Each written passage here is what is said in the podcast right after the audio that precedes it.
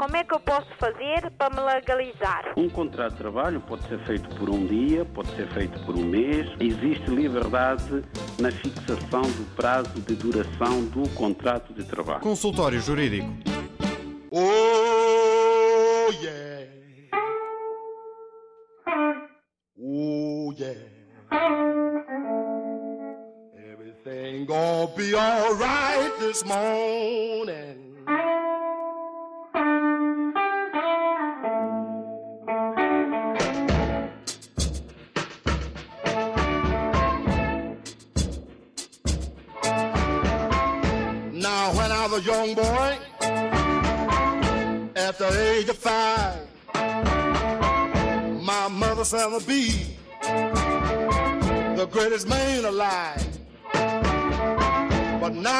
A man. I made 21. I want you to believe me, honey. We're having lots of fun. I'm a man. Yeah! I spell him H I N.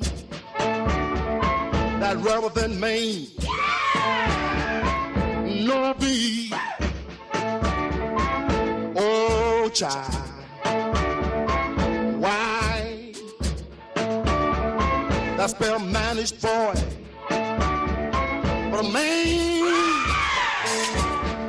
I'm a full grown man. I'm a man. I'm a rolling stone.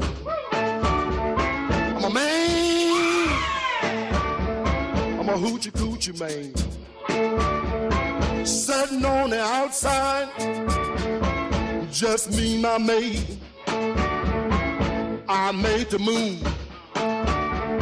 Come up two hours late. Wasn't that a man? I spelled him H I N. That rubber than Maine. No B. Oh, child. Why? That spell managed boy. I'm a man. I'm a full grown man. I'm a man. I'm a rolling stone. Man.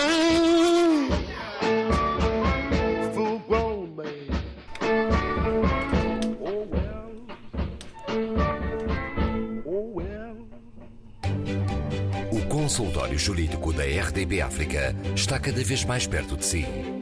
Envie as suas dúvidas ao Dr. Adriano Malalane através do e-mail consultóriojurídico.rtp.pt e ouça as respostas ao sábado ao meio-dia na RDP África. Consultório Jurídico. Estamos aqui para ajudar. Estamos abertos às vossas questões. Eh, Para nos contactarem, eh, podem sempre enviar eh, as vossas questões, as vossas dúvidas para os e-mails do consultório jurídico, uh, consultóriojurídico.rtp.pt ou então através do telefone 213820022, 213820023 ou então 213820068. E hoje o tema eh, leva-nos ao artigo 9 do Regime Geral do Processo Tutelar Civil, eh, que estabelece o critério de determinação da competência territorial dos tribunais portugueses em matéria de litígios envolvendo menores. O que é que isto quer dizer? Doutor Adriano Malalane, muito boa tarde. Boa tarde. Eh, o tema é, tem alguma complexidade jurídica, uma vez que aponta eh, para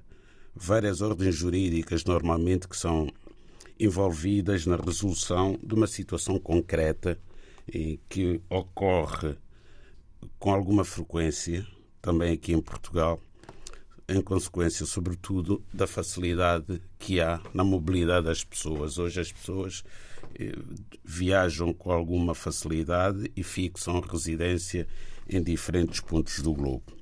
Isso faz com que haja eh, relações que se estabelecem entre cidadãos de diferentes nacionalidades, nomeadamente através do casamento, e quando há menores eh, frutos desse mesmo casamento, portanto, eh, acontece haver dificuldade em saber eh, resolver qualquer litígio que possa surgir no crescimento dessa criança, sobretudo quando os progenitores não se entendem em relação a matérias tão importantes como as que fazem parte da regulação de responsabilidades parentais dessas mesmas crianças. Portanto, isso levou a que a ordem jurídica portuguesa procurasse definir um conjunto de regras relativas à competência dos tribunais portugueses para a regulação de responsabilidades parentais de menores quando existe uma disputa entre os progenitores em relação à determinação do tribunal competente para essa mesma regulação. É por isso mesmo que decidimos hoje então trazer este tema, que é o tema eh, que tem que ver naturalmente com o artigo 9 do regime geral do processo tutelar civil.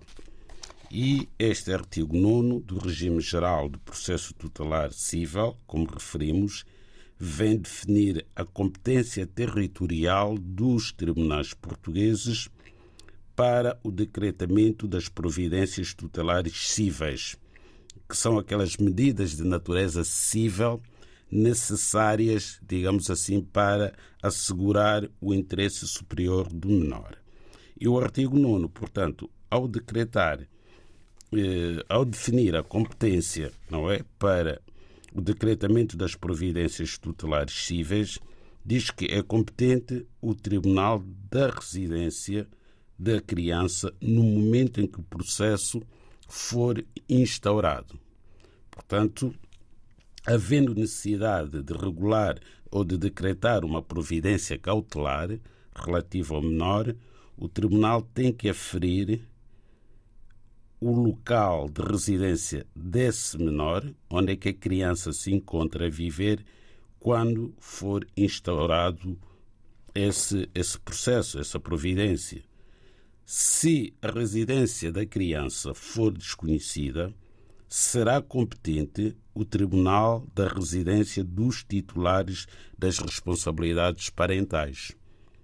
Portanto, há casos em que não resulta claro onde é que determinada criança reside. Se os titulares das responsabilidades parentais tiverem residências diferentes, será competente o Tribunal da Residência daquele que exercer as responsabilidades parentais. Bom, aqui, até aqui estamos, portanto, a ver a competência territorial dentro do território português. Portanto, temos os responsáveis parentais, os pais, neste caso, e o próprio menor, a própria criança, a residirem em território português. Mas pode dar-se o caso da residência dos pais não ser em Portugal ou um dos pais viver em Portugal e o outro no estrangeiro. Então, nesse caso, não é fácil definir essa mesma competência. E tem havido muitos litígios em relação à determinação da competência internacional do dos tribunais portugueses nesta matéria. Porém, a lei vem dizer que, se no momento da instauração do processo, portanto, esse processo que levará ao decretamento das providências tutelares cíveis ou de uma providência tutelar cível em concreto, se nesse momento da instauração do processo a criança estiver a residir no estrangeiro, e o Tribunal Português for internacionalmente competente, é competente para apreciar e decidir a causa o Tribunal da, eh, da Residência do requerente ou do requerido. Portanto, aqui já entra a competência do Tribunal Português em relação a uma criança que não vive no território nacional. Então, na determinação desta competência, teremos que ir ver a morada, não é? O local de residência do requerente, da providência ou da pessoa requerida. Então, será esse o tribunal competente.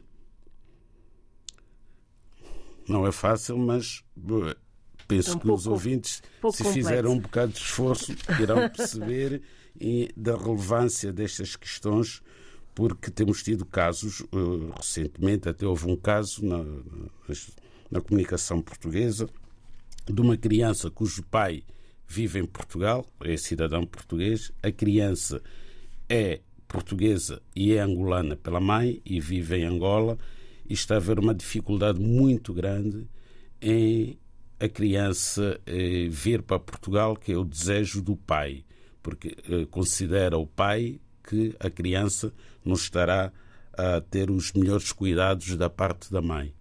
E os tribunais angolanos estão aqui a tentar decidir exatamente qual é quem dos progenitores é que deve passar a exercer, em definitivo, as responsabilidades parentais desta criança. E há aqui uma questão também de um conflito de competências entre os tribunais angolanos, que se consideram efetivamente competentes, e os tribunais portugueses, porque o pai terá instaurado a ação numa altura em que o casal vivia em Portugal. Portanto, aqui o tribunal que neste momento tem o processo é o tribunal do local de residência da criança, que é Luanda, mas os tribunais portugueses podem também considerar-se competentes para resolver esta questão se o pai tiver requerido esta providência tutelar civil na altura em que a criança se encontrava a residir em Portugal. Portanto, não é algo muito linear. É complexo. Não, é complexo, este... exatamente. Mas Bom, mas se os nossos ouvintes tiverem uh, dúvidas, uh, podem sempre enviar uh, as suas dúvidas para o e-mail do consultório jurídico ou então para o contacto telefónico que está disponível a partir de agora para questões relacionadas com o tema de hoje ou outras questões que, que lhe surjam e que acho que neste consultório jurídico possam ser esclarecidas. Vamos agora voltar à música aqui na sua rádio. Depois, eh, então, eh, iremos eh, dar conta de algumas questões que já nos chegaram por e-mail.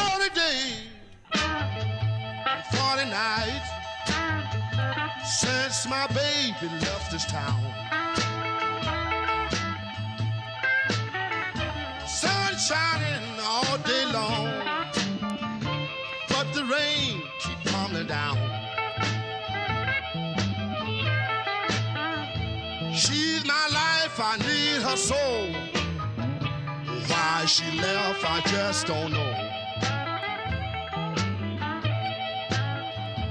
Forty days and forty nights since I sat right down and cried.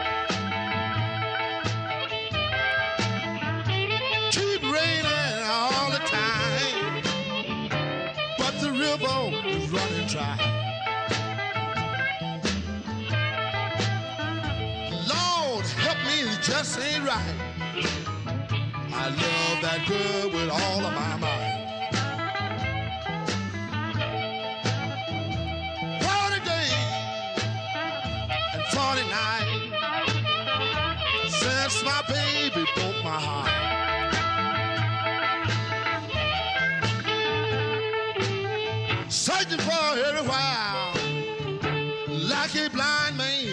Man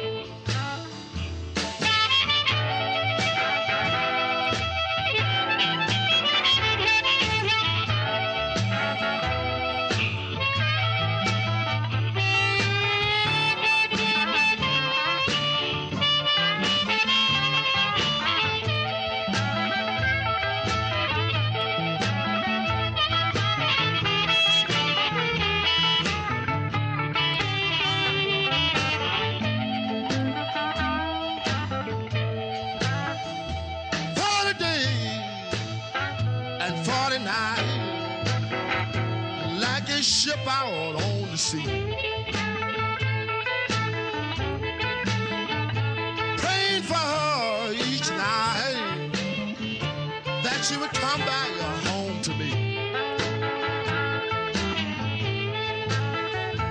Life is love and love is right. I hope she come back home tonight.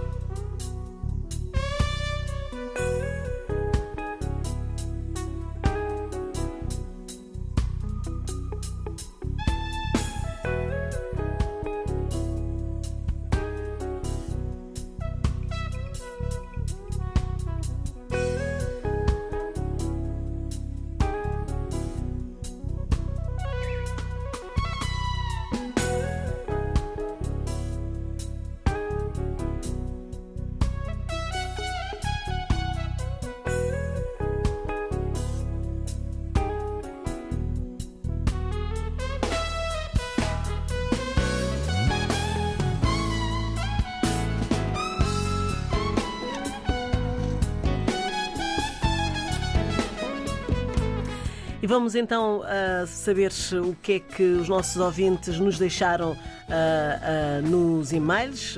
temos aqui vários. Eu começava por ler o e-mail do Sr. André Domingos, excelentíssimos senhores. Gostava imenso que me esclarecessem as seguintes dúvidas.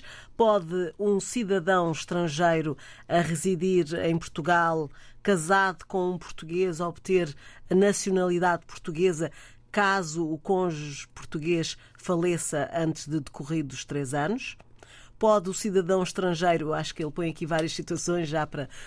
pode o cidadão estrangeiro a, eh, a residir há três anos em Portugal, casado com um cidadão português há menos de um ano, mas vivendo com este há vários anos antes do casamento e obter a nacionalidade portuguesa, ou então é necessário declarar no Instituto de Registro Civil, no ato do casamento ou depois deste, a intenção do cidadão estrangeiro que se case com um português, a intenção de adquirir a nacionalidade portuguesa por naturalização? Pronto, são estas as dúvidas do Sr. Eh, André Domingos. Eh, quer já responder? Sim, vamos responder ao Sr. André Domingos. Todas as dúvidas que colocou estão relacionadas com a matéria da nacionalidade, mais concretamente do artigo 3 dessa mesma lei, que prevê a aquisição da nacionalidade portuguesa em caso de casamento ou união de facto. Aqui vamos começar por ler a lei, que é para os ouvintes também começarem a interpretar a lei, e não vamos ser só apenas nós a interpretar. Os factos são estes, agora é só fazer a presunção dos factos ao direito e, chegar, e tirar as conclusões que se impõem.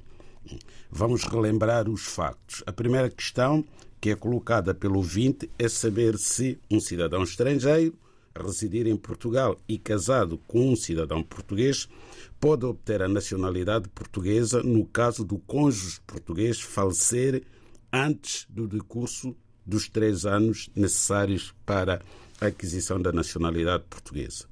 A segunda questão que o ouvinte nos coloca é saber se o cidadão estrangeiro a residir há três anos em Portugal, casado com cidadão português há menos de um ano, mas vivendo, portanto, este casal há vários anos em união de facto, se pode obter a nacionalidade portuguesa. E a terceira e última é saber se é necessário declarar no ato do registro civil, no ato do registro do casamento, portanto, na conservatória do registro civil, a intenção do cidadão estrangeiro poder vir no futuro obter a nacionalidade portuguesa através do casamento.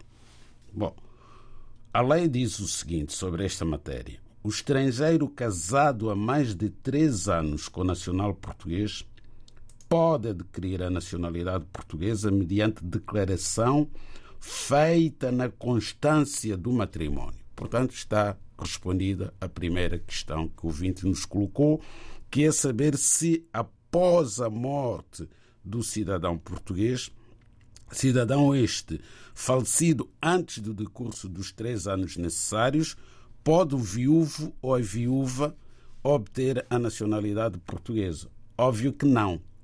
Ainda que tivessem decorrido três anos.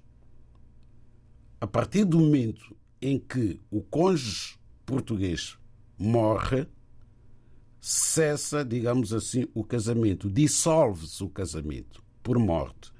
E a lei impõe como requisito para a aquisição da nacionalidade portuguesa pelo casamento que a declaração seja feita na constância do matrimónio. Portanto, o pedido de nacionalidade seja feito na constância do matrimónio. Pode o casal até ter vivido 10, 15, 20 anos se o cônjuge português, entretanto, falecer, de nada valem aqueles anos em que viveram juntos. Porquê? Porque a declaração passará a ser feita fora da constância do matrimónio, com o matrimónio dissolvido pela morte do cônjuge português. Não pode. Tem que ser feito o pedido de nacionalidade portuguesa. São dois requisitos. Têm que estar casados há pelo menos três anos e o casamento deve, na altura do pedido, manter-se constante. Aliás, se a lei não, não o diz aqui, mas nós temos que tentar chegar ao pensamento do legislador, se entretanto o cônjuge português falecer antes do processo ou antes da nacionalidade ser atribuída, também não é atribuída. Portanto, com o processo pendente, um processo que porventura tenha dado entrada com o cônjuge português ainda vivo, na altura em que vai ser atribuída a nacionalidade portuguesa, vai ser feito o despacho de atribuição. Se o matrimónio se tiver dissolvido, entende alguma doutrina e alguma jurisprudência que já não pode ser atribuído a nacionalidade portuguesa. Algumas ordens jurídicas, nomeadamente a espanhola, têm um entendimento diverso sobre esta matéria. Até chega ao ponto de considerar a tolerância de um ano após a morte do cônjuge espanhol para o viúvo ou a viúva requerer a nacionalidade. Mas isso é a lei espanhola, não é a lei portuguesa. Bom, a segunda pergunta que o ouvinte coloca é saber se o cidadão, um cidadão estrangeiro a residir há três anos em Portugal, casado com um cidadão português há menos de um ano, mas vivendo com este há vários anos antes do casamento, pode obter a nacionalidade portuguesa. Não. Não. Não porque. Bom, aqui vamos ver o que é que a lei diz sobre a união de facto. A lei vem dizer aqui no artigo 3 que o estrangeiro que, portanto, eh, viva em união de facto há mais de três anos com cidadão português também pode obter a nacionalidade após a ação de reconhecimento da situação de união de facto que deve ser intentada no Tribunal Civil. Então, qual é, como, é que, como é que este instituto funciona em caso de união de facto? Funciona do seguinte modo: as pessoas têm que estar a viver na situação de união de facto, como se fossem marido e mulher, há pelo menos três anos. Completados os três anos, não pode ir diretamente à Conservatória do Registro Civil requerer a nacionalidade portuguesa para o cônjuge estrangeiro pelo facto de estarem a viver nesta situação há três anos, tem que primeiro, previamente, ir ao Tribunal Civil intentar uma ação de reconhecimento da situação de união de facto. Se o Tribunal confirmar que efetivamente aquelas pessoas, aquelas duas pessoas vivem naquela situação, então poderão eh, usar a sentença que for decretada, portanto, vai ser proferida uma sentença pelo juiz do Tribunal Civil, e é com essa sentença que o cônjuge estrangeiro vai requerer a nacionalidade portuguesa. Portanto, há aqui, primeiro, o primeiro requisito, que aquelas duas pessoas estejam a viver união de facto. E é preciso explicar quando é que duas pessoas estão a viver a união de facto. Porque há pessoas que pensam que estão a viver em união de facto e não estão. Por exemplo, se um dos companheiros tiver aquilo que se chama impedimento de vínculo, podem viver durante muitos anos, não chega a haver união de facto. O que é o impedimento de vínculo? É um casamento anterior não dissolvido. E há muitas situações dessas. Portanto, um casal separa-se, mas não é feito o divórcio, e depois eh, cada um vai para a sua vida e decide viver com outra pessoa.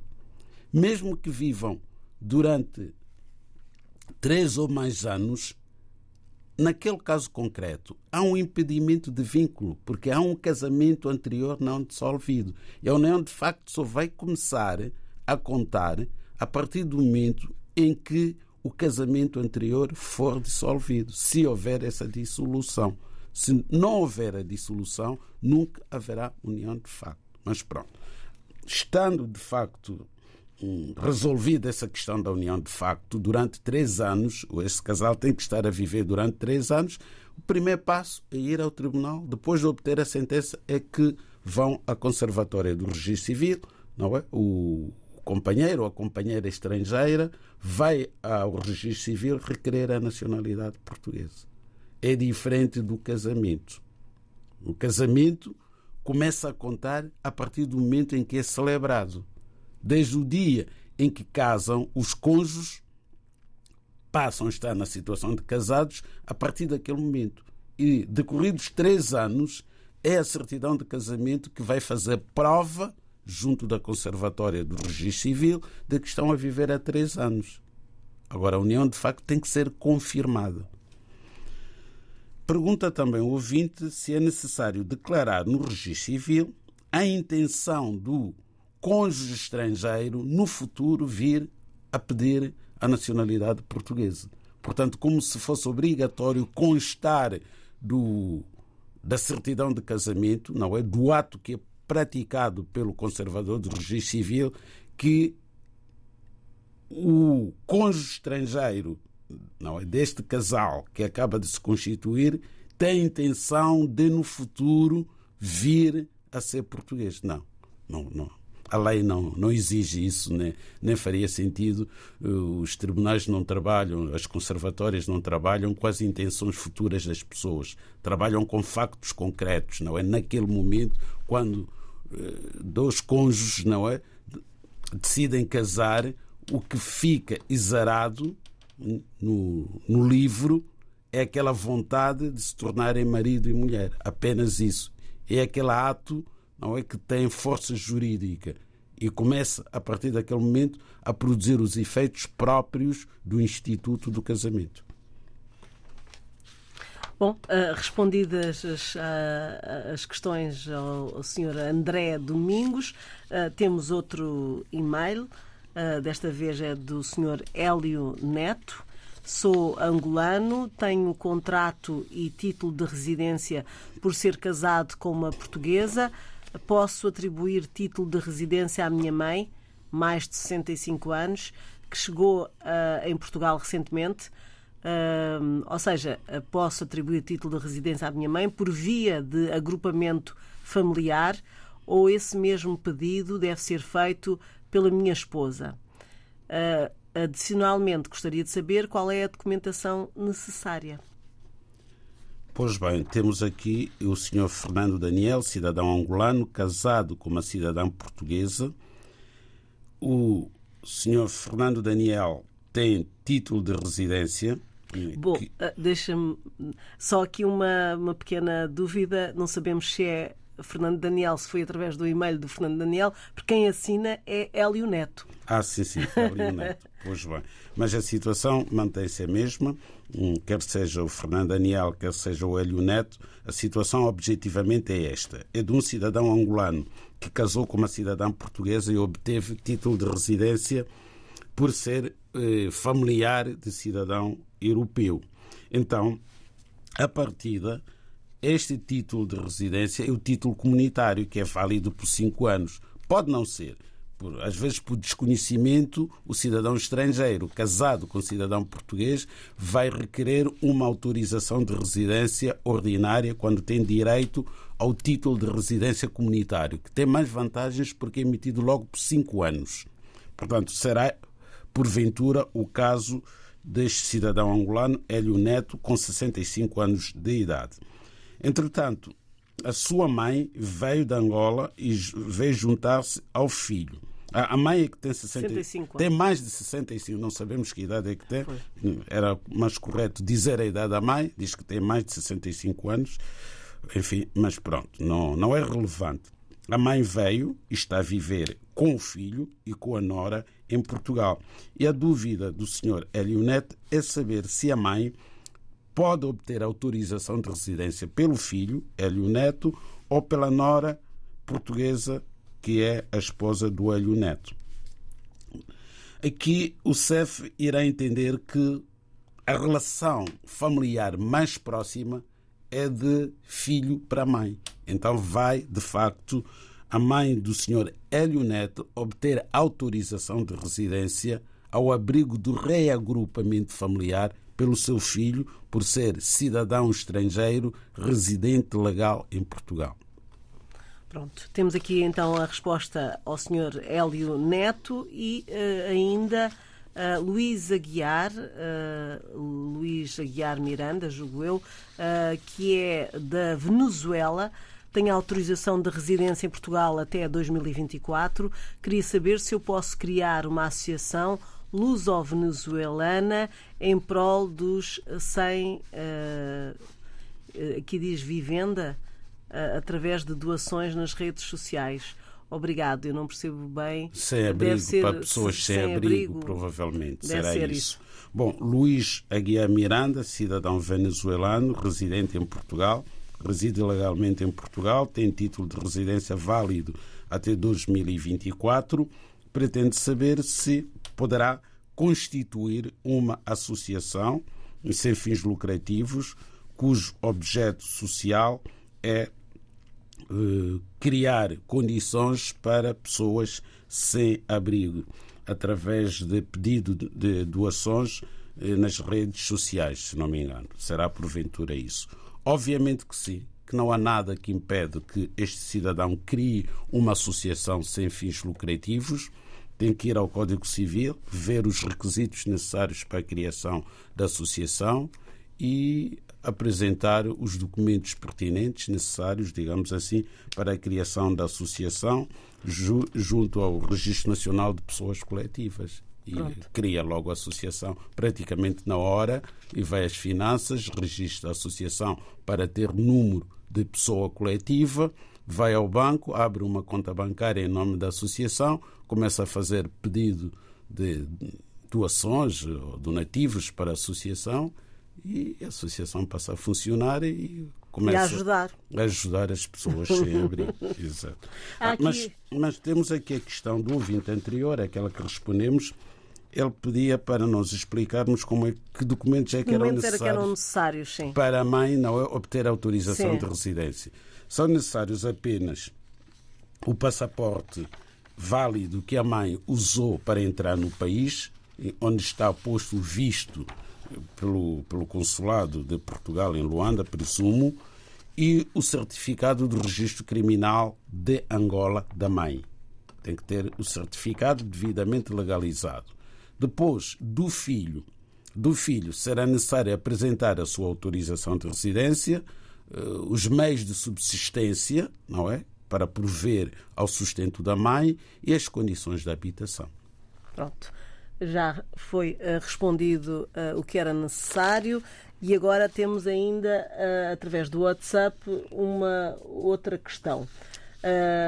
Chamo-me Vava Fernandes, eu gostaria de saber o que é que uma mãe pode fazer em Portugal contra o pai em Santo Tomé e Príncipe, um pai que não permite que a mãe, deve ser a pessoa que vive em Portugal, uh, chame as crianças para Portugal, tendo em conta que as crianças vivem em Santo Tomé com uma tia, irmão da, da mãe, onde o pai não apoia em nada e ainda lhe impede que trate dos documentos para uh, virem uh, para Portugal uh, acompanhar a mãe. Supostamente a mãe será também santomense. Sim, provavelmente. A dona Vavá Fernandes deve ser uma cidadã de São Tomé que reside legalmente em Portugal, deixou os seus filhos, presumo que sejam menores, só pode, deixou os filhos menores em São Tomé. Só que estes filhos não estão a cargo do pai, quem cuida dos filhos é uma tia, portanto ficaram com uma tia, eventualmente irmã da dona Vavá Fernandes. Uh, não, eh, o Vavá, Vavá Fernandes deve ser realmente alguém próximo da família uh, que decidiu ajudar uh, esta pessoa que colocou uma questão não sobre ela, mas sobre outra, outra okay, pessoa. Ok. Interessa a situação em concreto. Pronto, Exato. exatamente. Portanto, temos aqui uma senhora de São Tomé que vive em Portugal deixou os filhos em São Tomé com uma, com uma, com uma irmã, provavelmente, porque é a tia das crianças que cuida destas mesmas crianças. A mãe, que está em Portugal, pretende reagrupamento familiar em relação às suas filhos, aos seus filhos que ficaram em São Tomé. Só que o pai tem uma palavra a dizer, de facto, com base na lei, não é? O pai tem uma palavra a dizer e o pai opõe-se a que essas crianças venham para Portugal. E o consulado de São Tomé, de Portugal em São Tomé, vai exigir o consentimento do pai para essas crianças poderem juntar-se à mãe em Portugal. Ora bem, esta oposição não, não pode resultar de um ato menos ponderado do pai. Portanto, há sempre a possibilidade da mãe ultrapassar esse impedimento, essa oposição que o pai coloca ao reagrupamento destas crianças com a mãe que está em Portugal. E como é que se ultrapassa este obstáculo? Através do tribunal em São Tomé. A mãe facilmente pode, aqui está, uma providência, uma providência de natureza civil, uma providência tutelar civil, em São Tomé, no Tribunal de Família Menores de São Tomé, põe uma ação a correr em que prova que quem cuida dos seus filhos é a tia e não o pai. Portanto, o pai não exerce as responsabilidades parentais para com os seus filhos em São Tomé. Estão abandonados, estão ao cuidado de uma terceira pessoa. Logo, se não cuida, também não pode opinar, não pode impedir que essas crianças venham para Portugal. É-lhe indiferente. Isto poderá ser apenas uma birra. Pronto, estão aqui uh, esclarecidas algumas das dúvidas dos nossos ouvintes. Uh, estamos sempre disponíveis através do e-mail consultório jurídico rtp.pt ou através do telefone todos os sábados a partir do meio-dia 213820022 213820023 ou 213820068 ou através do WhatsApp 967125572. Como é que eu posso fazer para me legalizar? Um contrato de trabalho pode ser feito por um dia, pode ser feito por um mês. Existe liberdade na fixação do prazo de duração do contrato de trabalho. Consultório Jurídico